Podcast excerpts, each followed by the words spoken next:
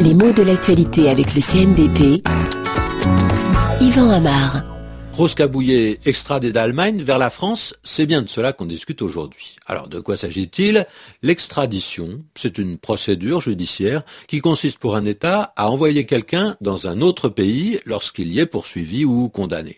Alors bien souvent il s'agit du pays d'origine, bien souvent aussi le prévenu a fui ce pays en espérant une impunité. Mais ce n'est pas toujours le cas. Dans l'affaire qu'on a mentionnée, la procédure justement a lieu entre deux pays sans rapport direct avec la nationalité de On voit que l'extradition n'est pas à proprement parler une sanction pénale, ce n'est pas une condamnation, mais c'est le refus de se constituer en terre d'asile et de permettre à un individu d'échapper à la justice d'un autre État.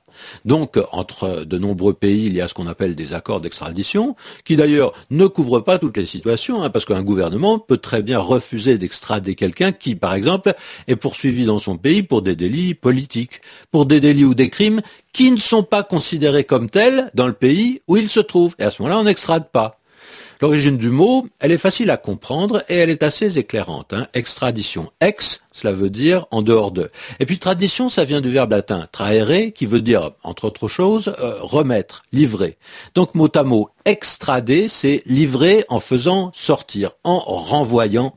Et en général, c'est l'État qui demande une extradition, qui vient chercher à domicile, on peut dire, la personne extradée.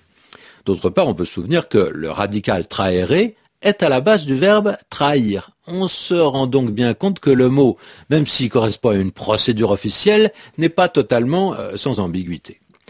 Extrader, extradition sont des mots qui, euh, pour ainsi dire, ont un symétrique.